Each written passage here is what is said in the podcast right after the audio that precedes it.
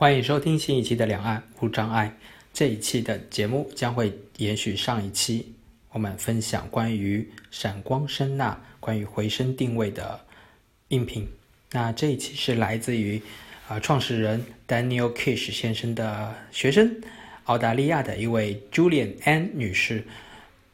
那这位女士她是澳大利亚的视障机构的一个负责人，嗯，她也是创办了澳大利亚的。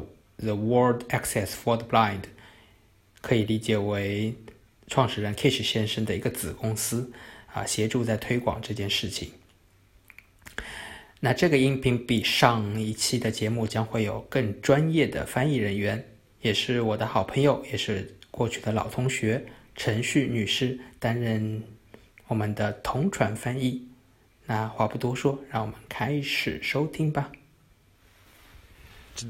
今天我们的嘉宾是 Julian Bell。Julian Bell 是先天失明，他没有雷达，但是他却有一种声呐。Julian 用。嘴巴发出啊，舌头发出咔嗒的声音，在短距离内可以去定位物体。那么通过的方式是这些物体反过来发出的回声，所以听上去它是很模糊的概念，但并不是这样。我们叫它闪光声呐。那闪光声呐能够使得它在物体之间呢行走，并且这对于一些明眼人来说，好像听上去是比较震惊的一种技术，但是它的确就存在。Julian Bell 他自己非常的忙，有自己的事业、家庭，并且他有硕士学位，是指挥合唱方面的音乐硕士。而使得有闪光声呐，能够使得他去获得他一直渴望的自由，并且能够让他自己去呃旅游全世界。Hi Julian. Hi Julian. Hi Richard. 那你在做回声定位的时候，做出什么样的声音呢？就就像你说的，是非常简单的这个舌头发出的声音。那么我用的就是叫做我们叫做口腔上颚发出的这个咔嗒声。那么你的口腔的上颚会发出这样的声音，用我的舌头抵住我的口腔上颚。那有些人用不同发出不同的咔嗒声，我个人比较喜欢的是上颚发出的声音，听上去非常尖锐的声音。我觉得我好像做不出来哎，我做出来就好像是不是你们的声音，对，不是这样。你的声音要越尖锐越好，因为我们希望有非常短暂的非常。长短的、尖锐的和不同的这样一个声音。所以你可以想象一下，你要把呃花生酱从你的口腔上颚里面发出来，那么你就可以想象出怎么样把它声音发出来，几乎是这样的一个声音。那你做的很好，做的很好。所以是不是好像把你的口空气要把空气从你的口腔当中发出来，是这样的一个方式吗？嗯，我想是吧。我现在做的非常的自然，所以我都不用去想这件事情。我们的这个整个的理念就是说发出一个比较短。在的尖锐的声音，那有一些我们叫做负面的这个声音，就是这是错误的，因为这样的声音听上去太随意了。还有一些人用马发出的叫声，我是做不出来的，就是这种也是不好的声音，因为这个声音听上去太随意了，太散了，所以你需要一个比较高频率被。并且比较尖锐的声音，所以如果你要去探索身边的环境的话，是你得到的声音是比较模糊的一个轮廓，还是比较具体的？是比较具体的。你可以去区别出木栅栏跟这个砖墙之间的差别。比方说，你想要站在一个据点，然后用你大脑去进行一个扫描，你可以知道，当你要发现物体的话，你会发现这些物体之间的空间。所以，如果我找到了一个有间隔的木栅栏，那你就可以找到这些木栅栏相互之间的这个间隔哦，所以你可以找到这些木栅之间的空隙。对的，是这样。那当然，我比起教给我这个技能的人比起来，没有他们做的那么好。但是你做更多的练习的话，你就可以做得更好，熟能生巧。所以，如果当你在做这样的一个回声定位的时候，你是不是要在你的大脑中有这么一个环境的三 D 的地图，要构建这样的地图？嗯，是的，是这样。我想说的是，那些不使用呃闪光声呐、闪光回声的这样一个呃方法的话，他们用别的办法去做到。但是我们认为啊，回声定位是更快的方式，因为这样可以让帮助我们去获取。信息用更好的方式，所以我们选择什么样的信息，以及什么时候我们要去获取这样的信息。我们会跟周围的环境发出问题，他们就会回应我们，环境会给我们一个回答。所以我们自己在控制这一切，在主导这一切。所以你在寻找的是找物体，还是物体之间的空间呢？当然是物体之间的空间啊，是这样。所以，但是我们上电视节目啊，或者是一些媒体节目的时候，他们一般会希望我们去找。物体而不是空间，因为对于观众来说，肯定这样的方式是更有意思的。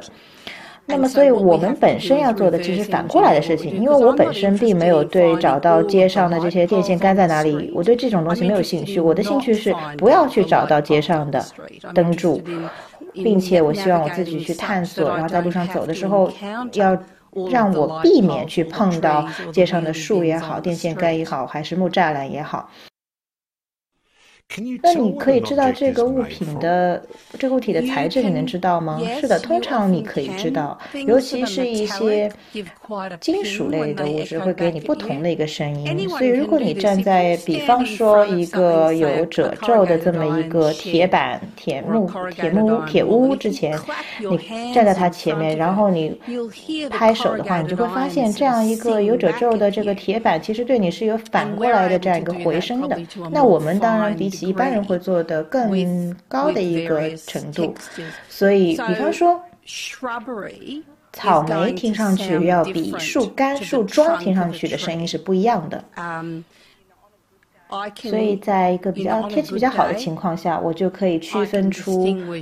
比方说，在背后是有一双有有墙壁或者是有木栅的，呃，前面的这个树，我对着它发出声音的话，我是感觉到后面的材质是什么，所以你可以感觉到这个环境当中不同的层次。那当然，你们最大的一个敌人应该就是你的周围环境，就是比方说交通啊，或者是风声。嗯，有可能风的话，的确是我本人并不喜欢的一件东西，因为有的时候风会去改变这个物体本身来的这个方向，所以风有的时候会会成为一个比较大的问题。对很多人来说，在移动的时候风有很大的问题，因为有的时候还把你把你甚至你本来走的方向都会有一点点改变，所以风不是。最喜欢的东西。那么，对于一些明眼人来说，当他们看到你们用这样的一个技能在走路的时候，会不会对他们来说觉得比较离奇？是的，会使得有一些人觉得非常的不安。啊，那当我在我的巅峰的时期。我走的最快的时候，那么在我学了这个回回声定位之后，其实我走路的速度是下降了，因为我中间还发生过几场这个，嗯，意外。所以我记得有一次，我是很有目的的在路上走，我知道说我要去走往，比方说前面是有一盏有这个墙啊或者其他地东西，其实我是有目的的在走，但是有人就会突然故意跑过来，就是停止我，然后阻止我说你还好吗？你要不要紧？那我记得有一次有一个女士问我这个问题的时候，让我以为我是不是身上哪里流血了，因为我真的当时不理解他为什么要问我这样的问题，因为我又不是站在那儿不知道自己要干嘛。因为你知道有些人他站在那儿很迷失的样子，他迷失了，但不是的，我当时在走路是有目的在走的，我并没有走的错误。所以他阻止我问我你要不要紧的时候，我觉得蛮意外的，干嘛要问我这个问题？那么而且当时我是一个人在走，所以这对于尤其是澳洲人来会说，觉得让他们很不安。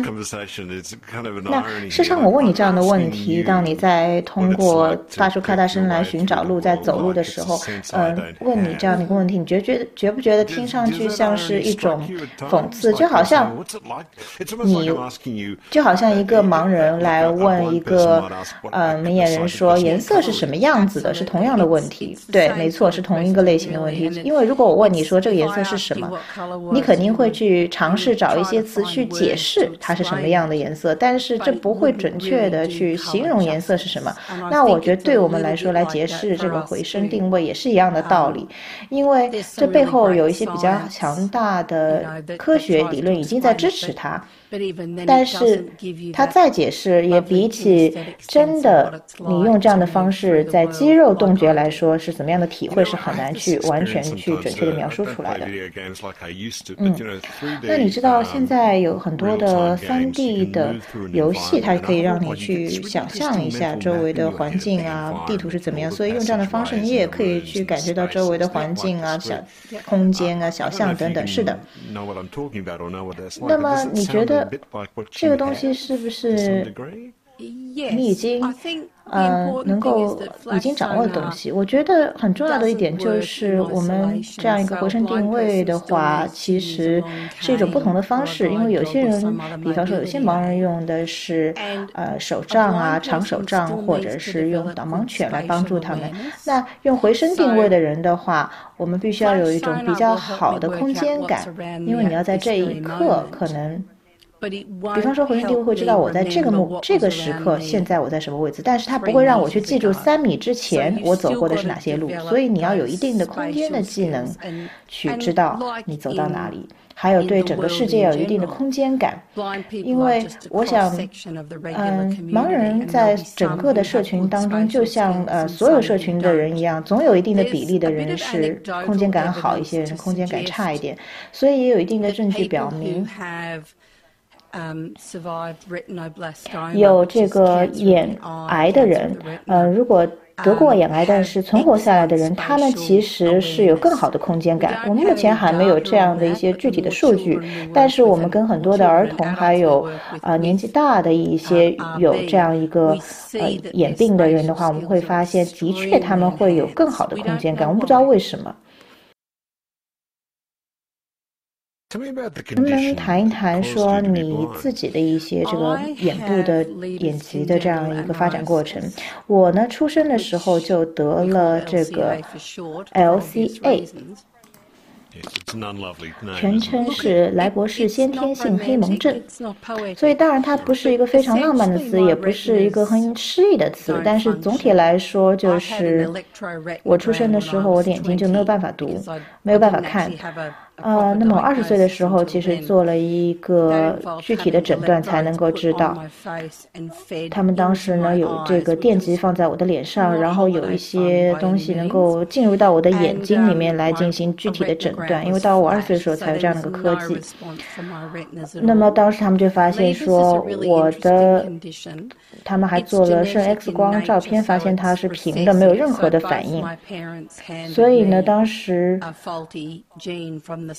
我的父母他们都给了我们一对是有缺陷的这个跟视觉相关的基因。那么，莱博士先天性黑蒙症，其实在各种有好几组基因上都会有可能会有问题，才会导致这样一个问题。所以你可能有多于一个问题。那我还是比较幸运的，我只有视觉障碍。因为你会发现，有些人除了视觉问题的话，还会有嗯，比方说肾病或者是自自闭症等等。所以我觉得，我个人认为我还是非常非常幸运。的，所以你是出生的时候就已经忙了，是的。那么你父母是什么时候才意识意识到你已经忙了呢？我觉得应该是还是蛮快的时间，因为当时他们发现很多小 baby 小宝宝，他们已经能够找到一些东西啊，或者说能够去伸出手去找一些东西的时候，我没有做这样的事情，他们就发现有问题。所以对他们来说，很明显就是他们一定知道有些东西跟我的眼睛是有关系，我眼睛肯定有些问题。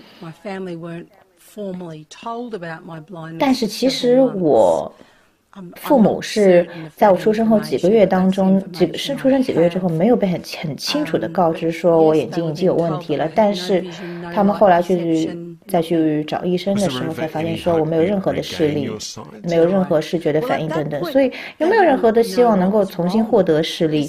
没有。因为当然不是说，因为当时是一九七零年代年初的时候，一九七十年代初的时候，当时还没有 CT，CT 当时都不存在，只是一种理论。那么，所以我当时没有做 CT。然后，如果你做 CT 的话，你会 IND 的一个注入，所以。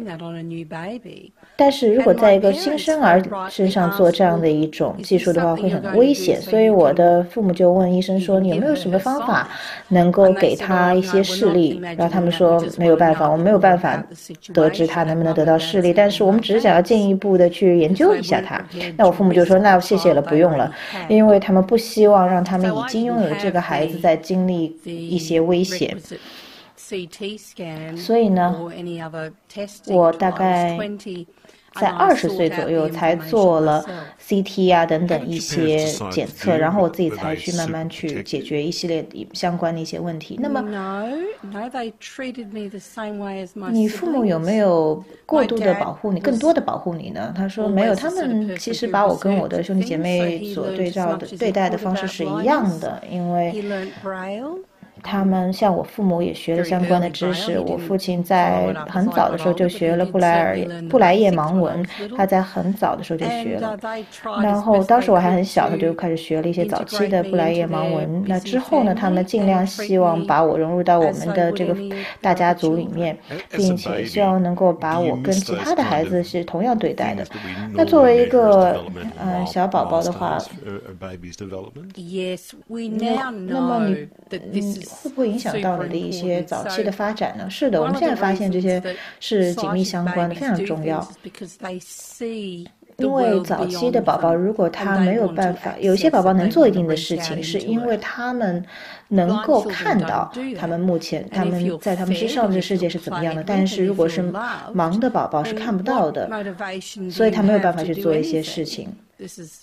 那你就没有这样的动力去做很多的事情，这对我来说也是我现在一直坚持的人生理念。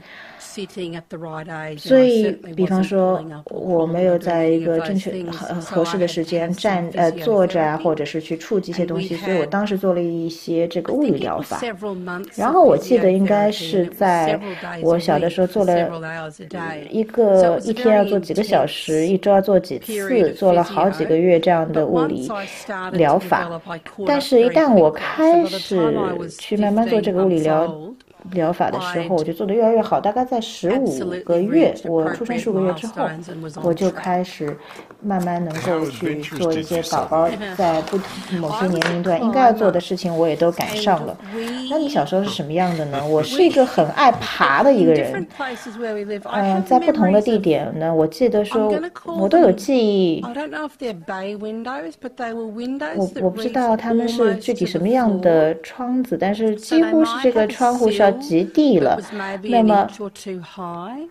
我大概呢，我记得它在一到两英寸的这样一个距离，离地面距离的时候，它你就会碰到这个窗了。然后当时我很高兴，我就一直去爬爬爬爬到这个窗。然后那个时候你知道还没有像现在这些窗户还可以呃各种移动。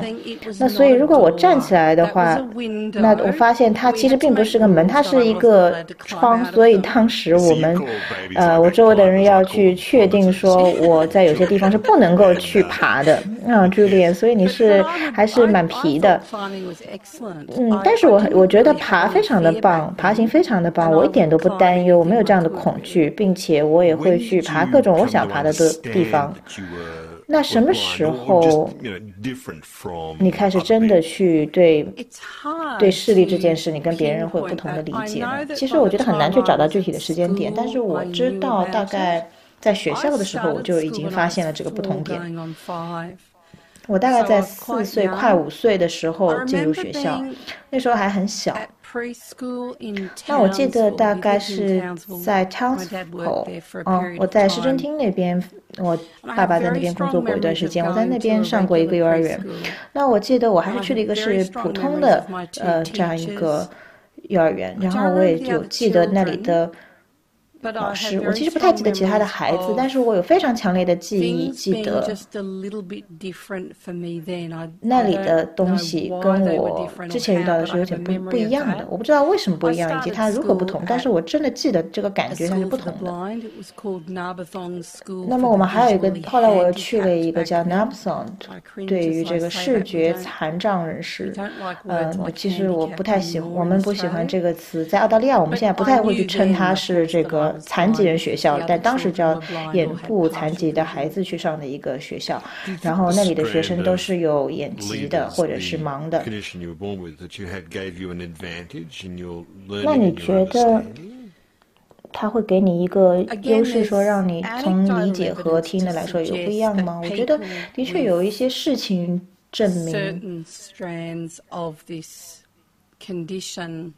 其实有这样的一个问题的人，其实反而会有优势，就是他们是非常聪明的，并且有很好的语言能力，甚至有非常好的适应能力。所以我们可以把一些信息从一个情境下转换到另一个情境下。有很多很多的一些失明的孩子和成人还是有很大的困难，他们会觉得获取信息是很困难的。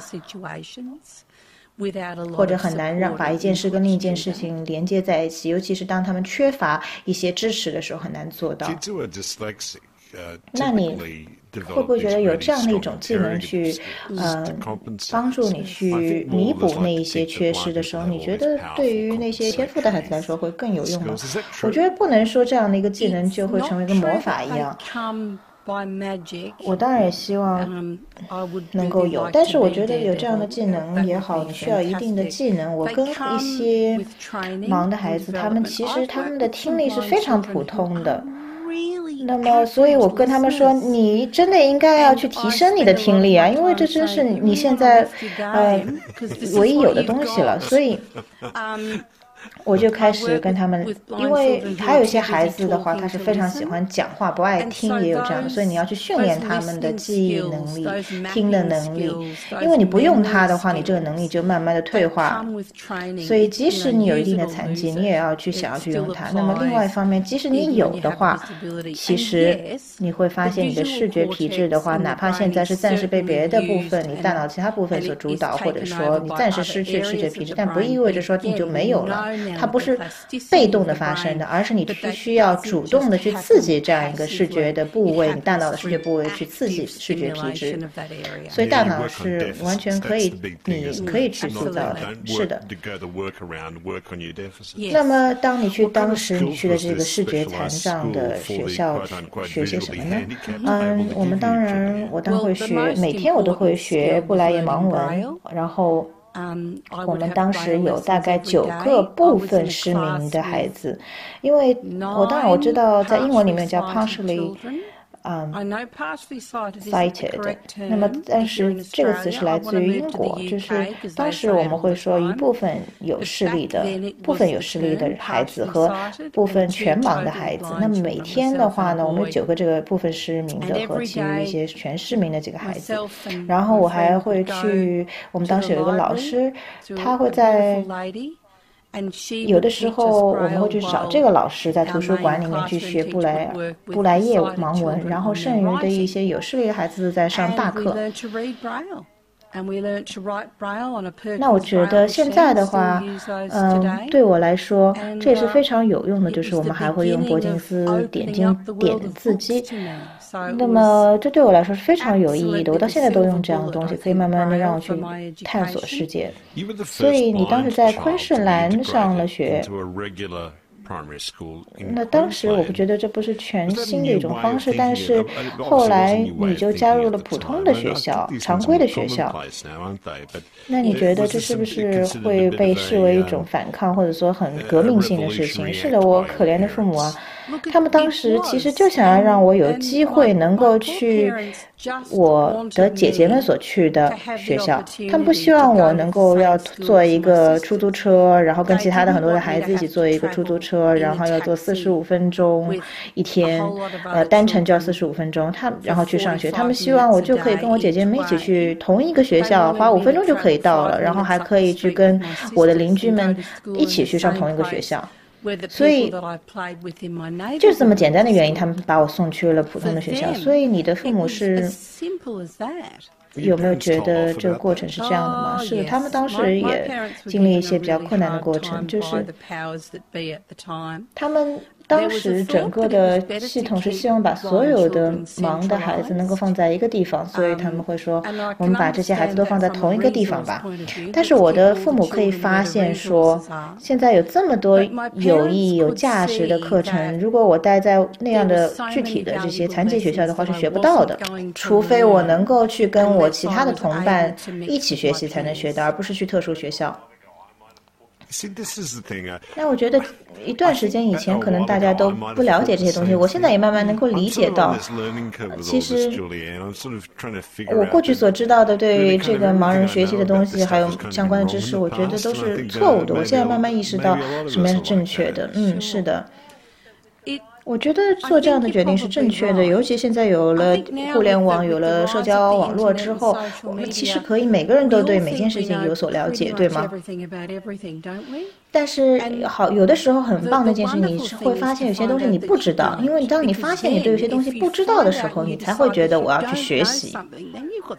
那我希望当那天我。停止学习的时候，就是我死亡的时候，因为让我不断的学习，我才会不断的往前走。而视障不是说是阻止你生存下去的原因，它并不是黑暗的，或者是灰暗的，或者是死亡的，不是这样。你应该反过来说。如果我没有学习是多么的可惜，所以我现在不，我不喜欢别人跟我说哇好可惜啊，因为我觉得对我的人生来说没有什么可惜，或者说是让我可以觉得羞愧的。我觉得我还是可以生活的非常的充实，非常的圆满。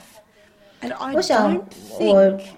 我生活的现在没有任何的觉得有缺憾的东西。那你觉得跟呃明眼人进行沟通的时候、进行互动的时候，你会觉得有什么问题吗？我觉得。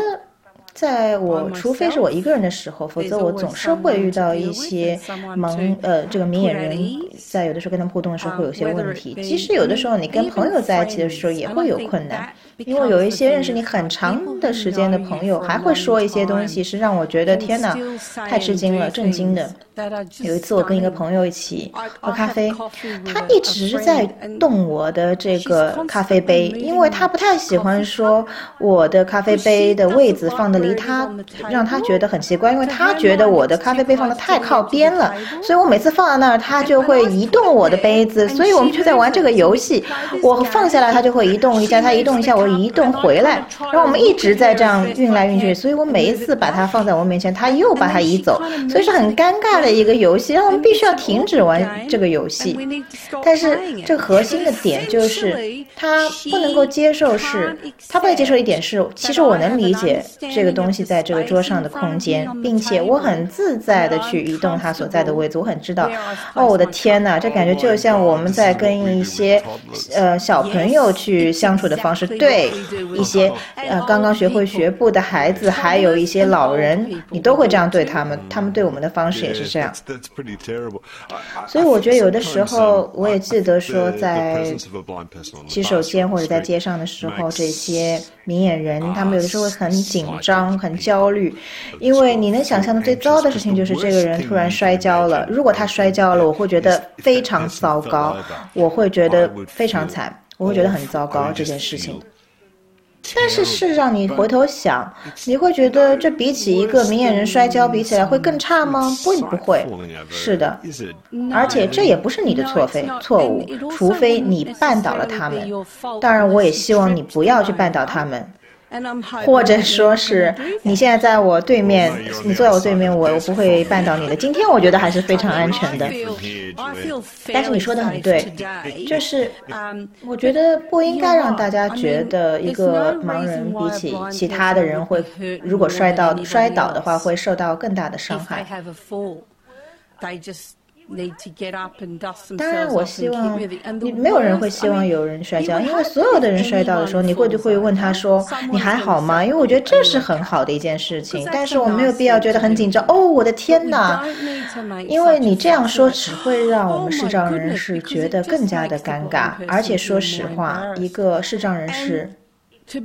如果遇到说一个明眼人做一些很蠢的事，比方说他阻止我们走路的时候，呃，比方说阻碍了我们走路，我们摔倒才是更惨的。比方说，因为你在走一边走路一边看手机，然后把别人给撞倒了，或者说有一次我是记得我上一一辆公交的时候，这些上学的孩子们他们就绊差点绊倒了我，因为他们上学坐在这个公交车里时候把他们的书包放在了。走廊里面，然后这个走廊里面全是他们的书包，那这个是比比较不安全的。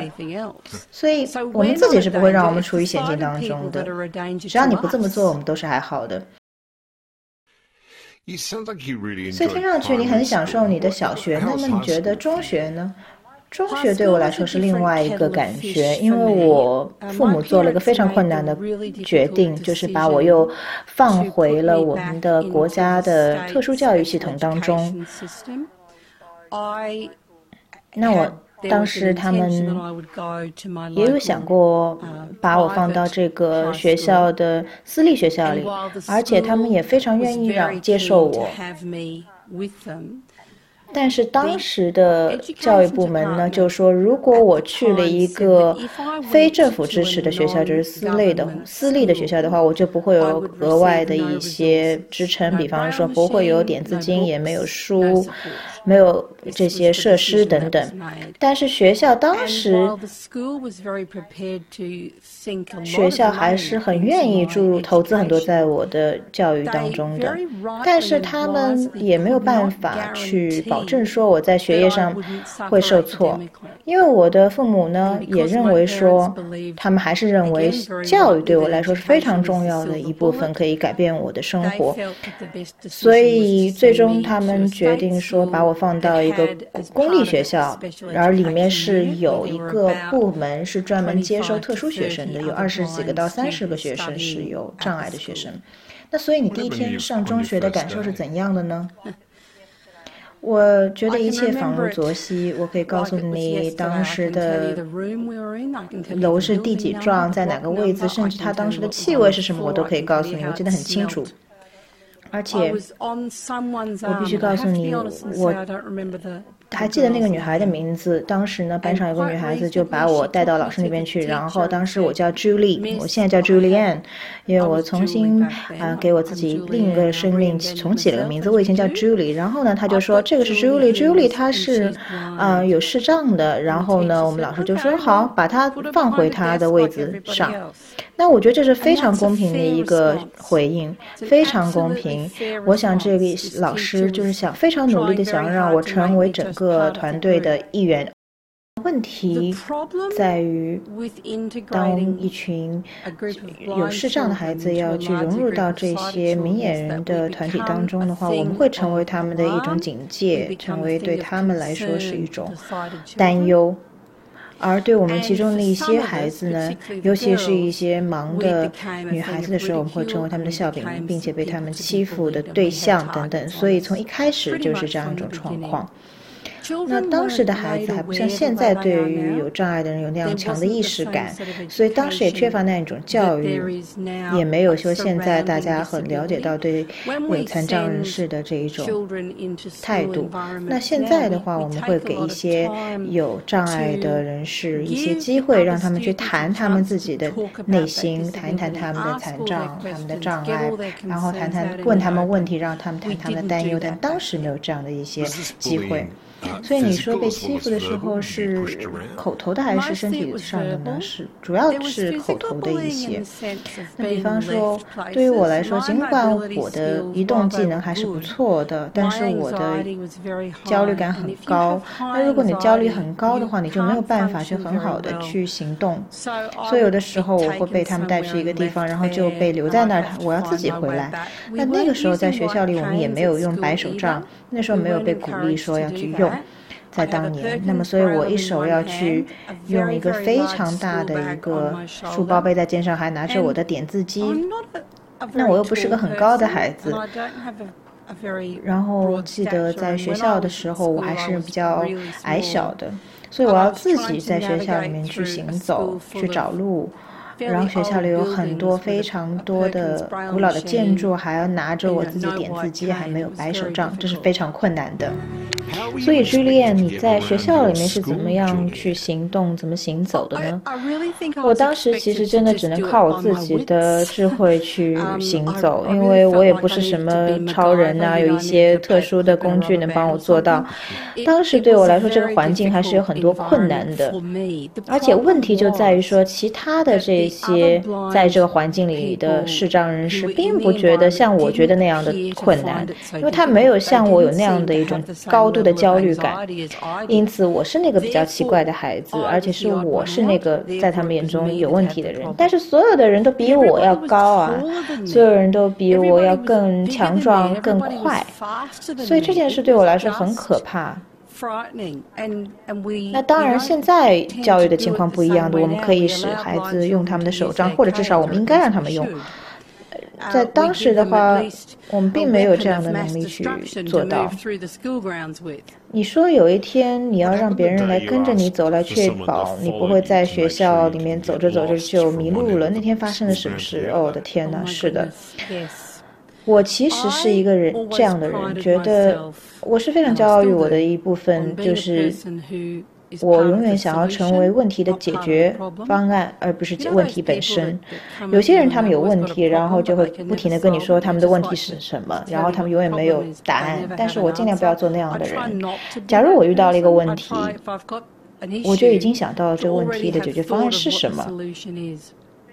那那一天呢，我就要从我们的学校的一边，是从特殊教育部门去另外一幢楼是那个艺术科，但是真的几乎是到我们从学校的一头到离学校的最里面一头，所以要在教室间走，其实是很可怕的，一个人走。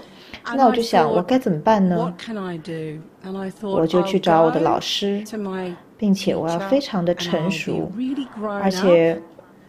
我要很成熟的问他问题。我当时只有十二岁，我就跟老师说：“老师，我要接下来去上艺术课了。”我其实真的很想要成为一个非常独立的孩子，并且希望我能一个人去，而且我想要成为一个很成熟、很有责任感的学生。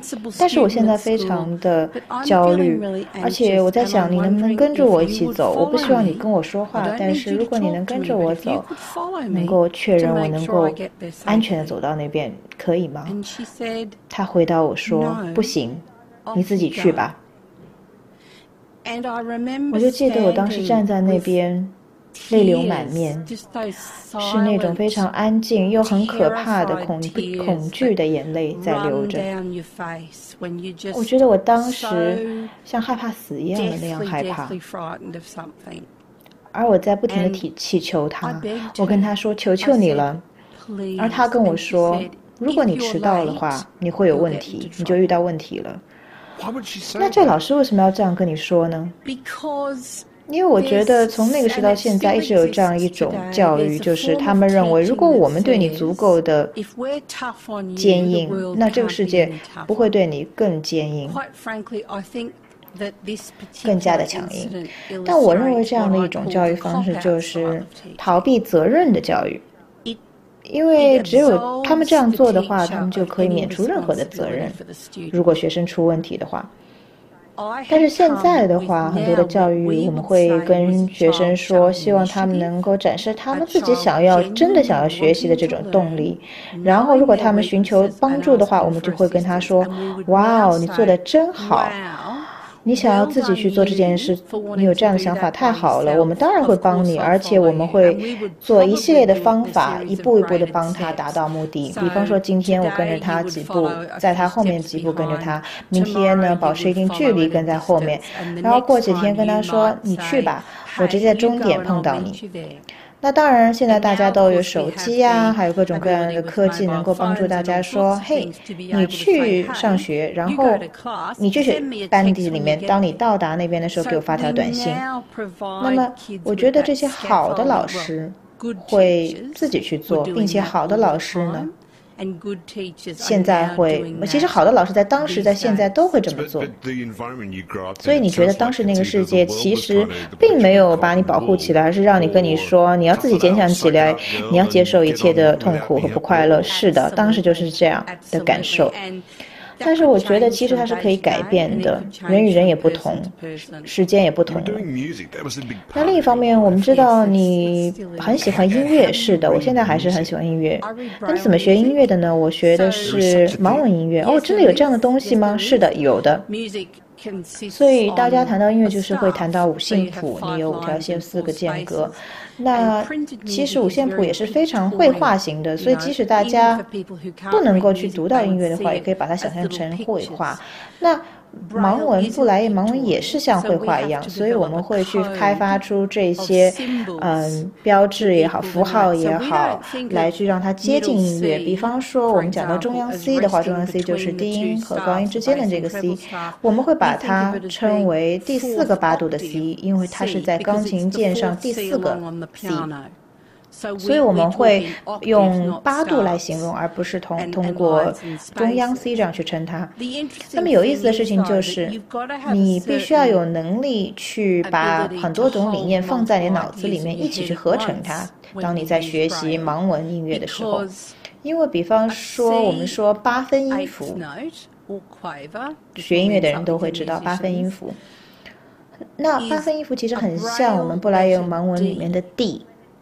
而这个 D，如果它跟另一个符号在一起的时候，就会是四，数字四。所以你必须要有能力把它综合起来，去想象、去理解这一些不同的符号是什么意思。所以你可以想象，去跟别人教盲文或者是教盲文音乐的时候，对于一些智力如果低于平均水平线的孩子来说会比较难。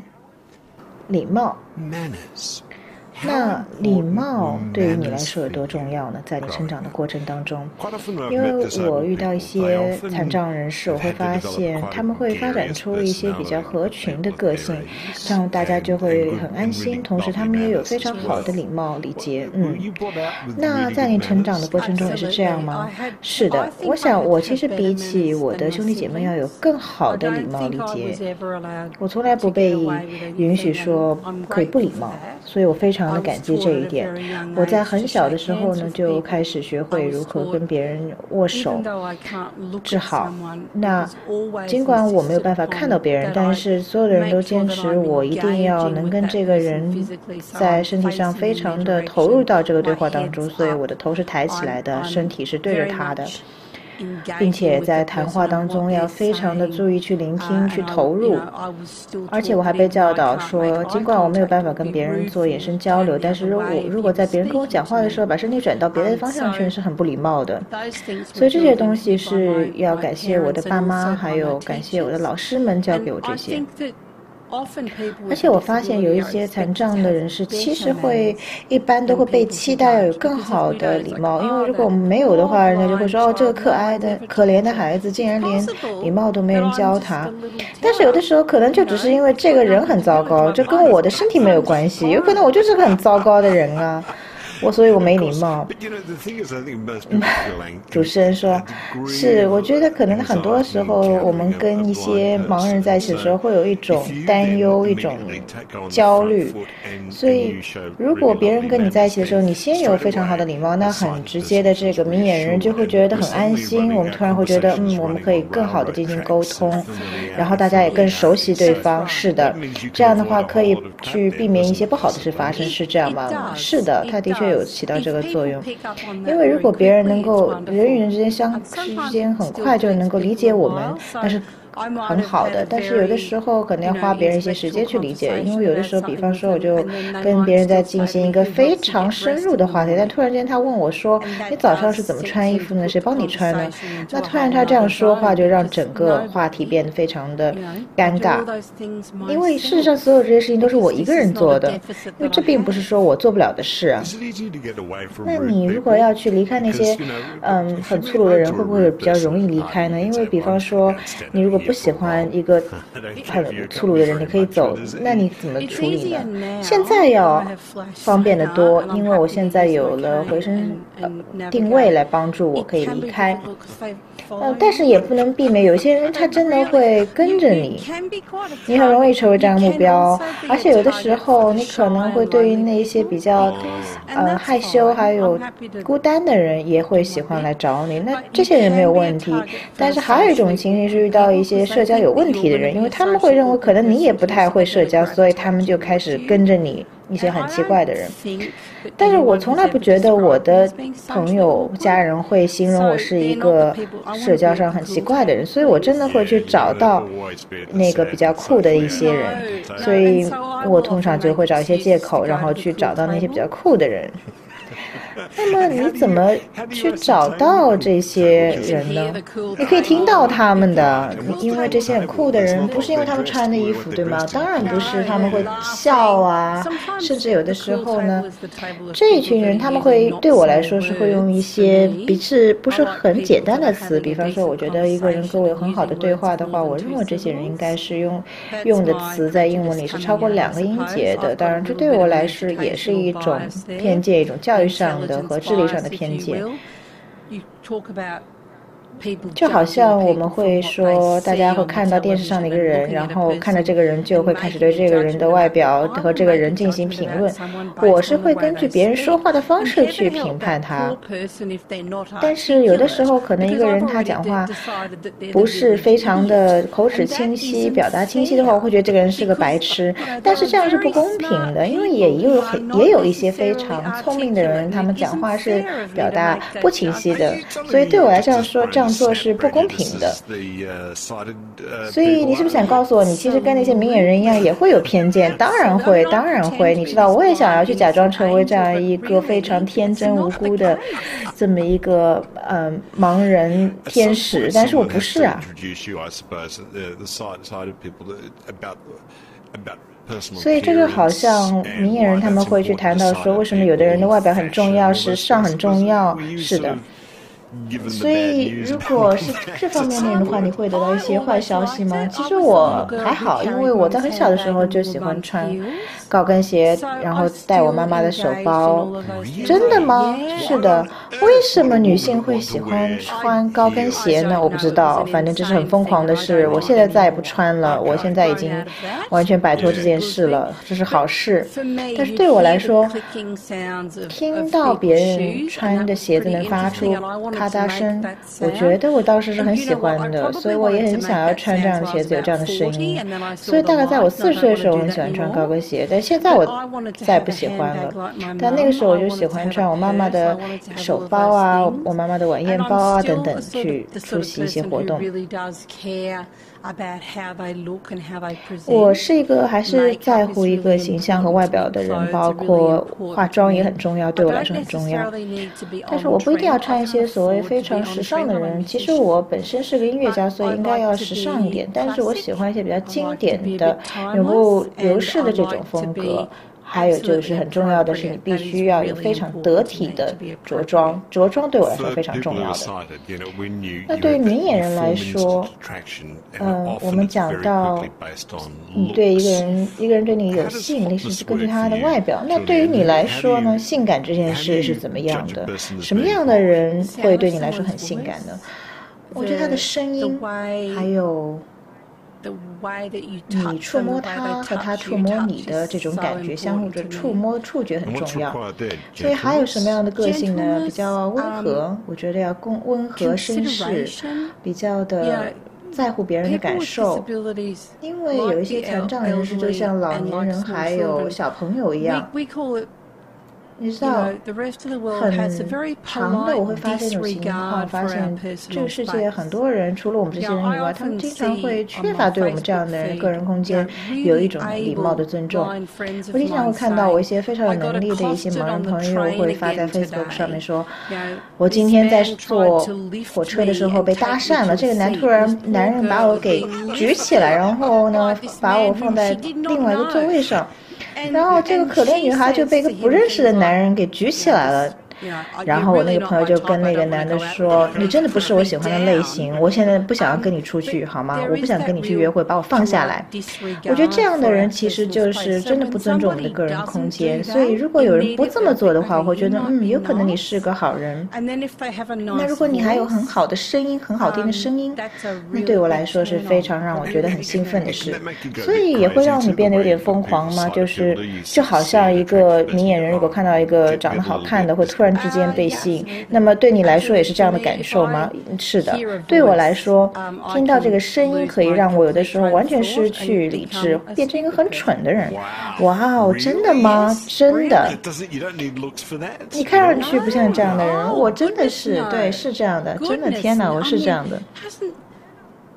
我不知道对于男性来说是不是这样，但是我知道女性，但对于女性来说，有的时候你不许，比方说听到一个很好听的歌手，你都不用去听看到他本人，你只要听他的声音就完全被吸引了。那我觉我知道对于明眼的女性来说，她们也是会被声音所吸引的，但我不知道男性是不是这样。但是我觉得他很，他一定是影响到女性的。主持人说，我可以代表男性说，其实我们也是很粗浅的，也。是会被声音所吸引的，就像我现在被你的声音吸引一样。那跟我们谈谈你是怎么认识你丈夫的吧？我们在同一个大学，嗯，然后呢，在我大学的最后一年，我们一起去参加一个音乐舞会，是我的最后一个舞会。那我当时穿了一条绿色的裙子，是八号，然后我当时要节食很久才能穿进那个尺码的衣服，然后我当时一直在吃。但是他就跑过来邀请我去跳舞，我就跟他说：“嘿，你没有看到我在吃饭吗？你走开吧。”然后他呢，就每一次有舞蹈、有时音乐响起都来请我，我就觉得哇，这个人是不是反应很迟钝啊？但后来他有一次他很坚持，看到我跟朋友站在一起说：“你现在也不在吃东西，又站在这边，你有时间跟我一起跳舞好吗？”我说好。然后呢，我们就挽着手开始跳舞。我想这就是我们爱情的开始吧。我们现在已经结婚二十一年了，哇哦！所以在这个情况下，不是声音是触感是吗？都有，有声音，还有触感，还有他的这种坚持，他的毅力。他是个非常毅有毅力的人，而且他是个非常绅士的，为他人着想的一个男性，并且他一直会尝试让我成为最好的自己。而这个对我来说，是我能得到的最棒的礼物。真的是这样。那你是怎么会认识 Daniel Kish 这个人的？还有他在开发出这个。回声定位的这样一个人，他的这个理论和技术，在二零一零年的十二月，我当时在电视上看各种各样的频道，然后我就突然听到了一个词，叫做视网膜母细胞瘤。我必须要说，我是个非常喜欢看医学电视节目的人，非常非常的爱，爱死了，而且越复杂越喜欢。然后每一次太复杂的时候，我的孩子还会说：“妈妈，不要再看了，好吗？”但是我真的很喜欢看这种类型的节目，所以我听到这个词视网膜母细胞瘤的时候，就想，嗯，我要继续听。然后当时讲的故事是来自 Sacramento 的一个年轻男孩，他呢就得了这个病，并且他失去了双眼。然后他就开始发出咔嗒声，他是盲人，然后他发出咔嗒声，然后他玩滑板啊，玩篮球、打篮球等等，非常的活跃。我就想说，嗯，挺好，但是他并不像我。就是它并不是那种非常学术的或者是理论型的内容是我喜欢的。我跟这个男孩没有产生任何的共鸣，但是呢，作为整个纪录片的一部分，他们就请 Daniel Kish 来跟这个男孩一起合作，因为这个男孩的妈妈非常担心他没有发出，他没有去使用任何的手杖，他认为他不需要。然后呢，Daniel Kish 就开始讲话了。我觉得他讲话非常的表达清晰，你可以通过他讲话的方式就知道他非常的聪明。你知道我的那种偏见就开始起作用了，就像你一样。然后他也是盲人，Daniel Kish，并且他是也是得了同样的疾病。他在十五个月的时候就已经双眼都摘除了。而且他竟然能够后来能够通过自己就环游世界，我心里想哇，一开始我还不太相信是真的这样吗？但是后来我发现他真的就是他们所说的那个样子。那当然，我的心跳就加速，我的手都开始流汗了。我就觉得，嗯，这里面有什么东西是我很有兴趣的，一定要学习一下，去了解一下。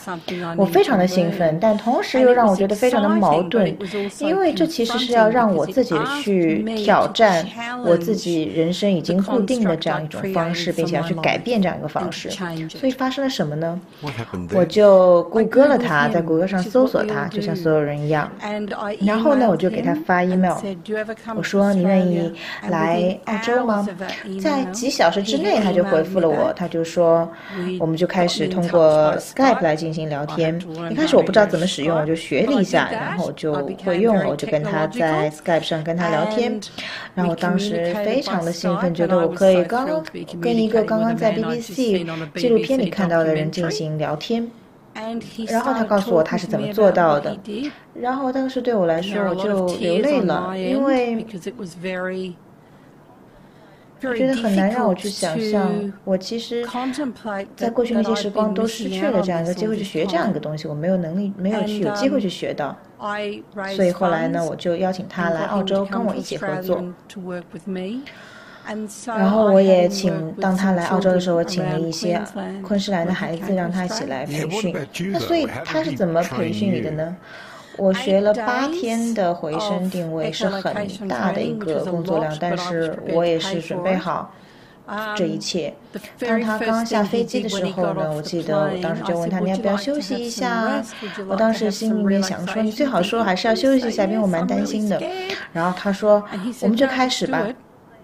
不用休息，然后不用休息，他就给了我一个全尺寸的手杖，我们叫它全尺寸，因为最传统的澳大利亚的这种传统的手杖的话是到臀部的位置。那么我们现在用全尺寸的话，就是从下巴一直到我的额头。为什么呢？为什么要用这样长？有什么好处？那我问你一个问题：如果你知道有一个悬崖在你附近，你可以，你是希望一步就发现它在，还是五步呢？我当然选 B，很好，选 B，你赢得这个奖。这个奖就是什么呢？你如果提前知道，你就不会摔下去，摔下这个悬崖。所以他给你这个手杖。所以当时你立马用就会发现有很大不同吗？是的，我大概用十步左右的距离，我就可以知道。我觉得哇，太好了。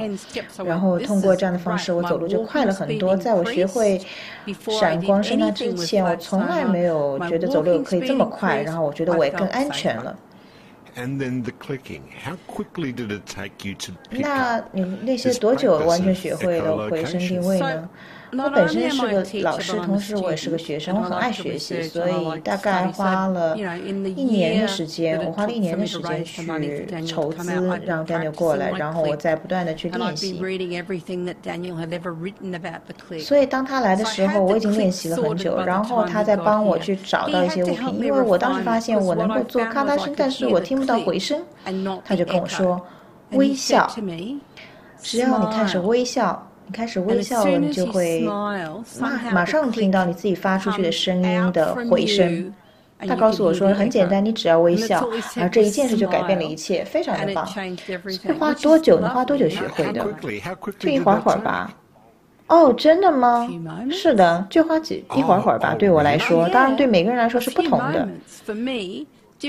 那你会觉得是好像整个对你是一个巨大的冲击，很大的改变吗？是的，因为当时我就觉得哇，我可以真的做这件事情，可以做成它，而且我当时就开始可以在我熟悉的环境里面去进行自己的行走。了。然后呢，你就跟我说这样吧，我们一起坐公交车去你们当地的一个店里面去找个东西。我心里想说，这不是很好的想法，因为我觉得我们应该带个明眼人跟我们一起走。但是 Daniel 就说非常的确认，他说我们不需要。然后我跟他说，可是你没去过这个地方啊。他说我没去过，可是你去过啊。所以我们俩就一起上了公交车，然后一起下车找到了那个商店去，找到了我们的目标。我一开始跟他说这是根本不可能的，可是当我们到达目标地点的时候，他跟我说这是你当时跟我说是不可能的，可是真的是可能啊。当然有很多的战略。本身你要学会很好的，嗯，这个回声定位的技能，然后呢，你要学会去问，有很好的方向感。如果你不行的话，你可以问啊。那假如我戴眼罩戴一个礼拜，你觉得我可以学会回声定位吗？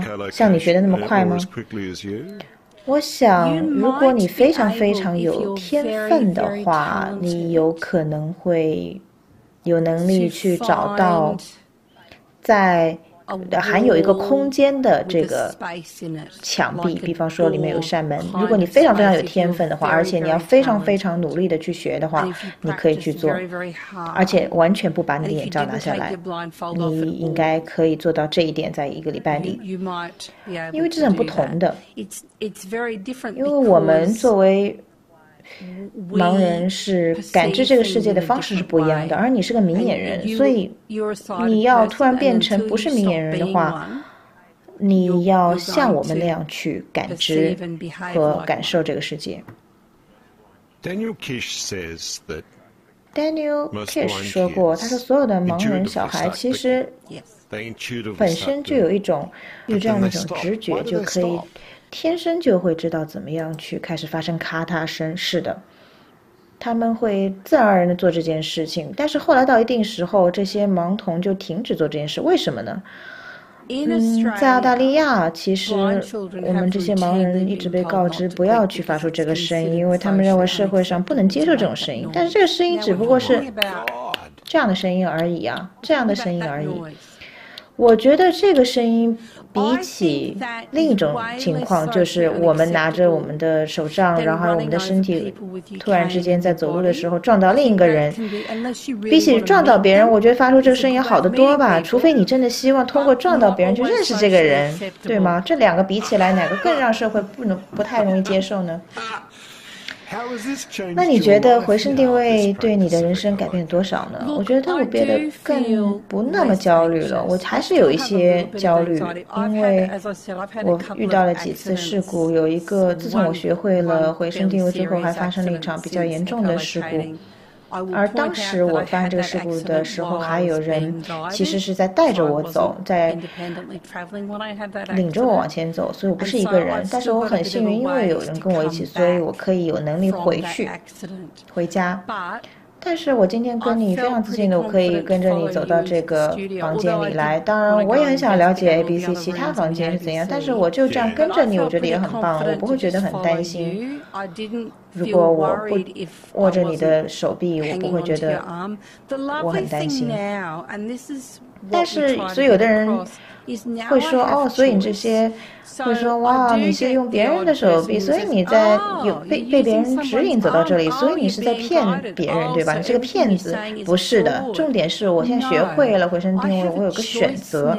比方说，我想要跟我的女朋友一起出来，然后如果我想跟她聊天，那有的时候如果我握着她的手臂这样子，环着她的手臂，我们俩聊天可以更亲密的话，会更好的话，我当然会选择这样做。但如果我不喜欢在某些环境下，不想跟某些人在一起，我想不想待在某个地方，我就可以立即离开，我有我的办法离开。所以我现在会说，我们有自由了。那当然，我要把你带回我们明眼人的世界，就是可能看起来要做这件事情也不是那么的可怕，只不过我们要有点担心，说不要那么快的走。对，我想有的时候你是要对某种情况，你要退后一步去观察。我遇到最好的盲童的老师，他们是那些准备好去随时去等待情形自己去发生，然后观察这件事情。我有一个非常好的朋友，我想他应该是视障人士最棒的教育者。他也是我的同事，也是个老师。他就说，他经常会往后退一步，观察情形是怎么发生的。等到准备好了，他有的时候有必要才会介入。因为他发现十件事情和九件事情他们会自动去解决了。在澳大利亚呢，我们大家都变得非常有监护感，所有的人都希望说有人照顾你。有人就问我说：“谁来照顾你啊？”可是我现在四十三岁了，我可以照顾我自己，这是我的答案。你在。我遇到一个非常有名的，呃，喜剧人，他就说，脱口秀的人，他就说，我不喜欢别人看到我就说，哇，你这么让，你给我充，你让我充满了信心，你，我从你身上学到很多，但是。我其实并不希望别人看到我说哦，觉得有那么的充满了鼓舞。我也是这样的感受。我以前去健身房，但我现在不去了，有很多原因，但是其中一个原因就是，我经常会遇到说我在跑步机上走路，所以我站在那边，然后我的手是握着把手，我在那边走路，然后有人过来，他们有的时候就会不恰当的来触摸我。当然，我的意思是说，不是说完全的不恰当，要骚扰我什么，不是这个意。意思，而且他们说话方式我不能接受。他们就说：“哦，亲爱的，你在那个跑步机上走路的时候，我觉得你给我充满了这样一种启发。我们真的太佩服你了。”我心里想，我只不过是在跑步机上走路而已，对不对？这没有那么难吧？我有两条腿呀，所以对我来说这一点都不难。因为你知道，如果说我分裂了原子，或者说我去呃登攀登了珠穆朗玛峰，或者我找到了什么癌症的治疗方案，那个时候你再来崇拜我吧，才觉得说我给你很多启发吧，好吗？因为我觉得我并没有觉得做这样的事情是非常的令人启发的。坐在一个跑步机上走路，对我来说没有什么好特殊的地方啊。好，不管是不是有没有很 让别人受启发，但是我觉得今天朱丽叶，我能跟你在这边一起聊天，非常的开心。其实我还有一百问题可以想要来问你，但是没时间了，所以我们今天只能聊到这边。非常感谢你，朱丽叶，我也很高兴来到这边，谢谢。所以朱丽安贝尔，他能够给我们澳大利亚的盲人其实打开另一个入口。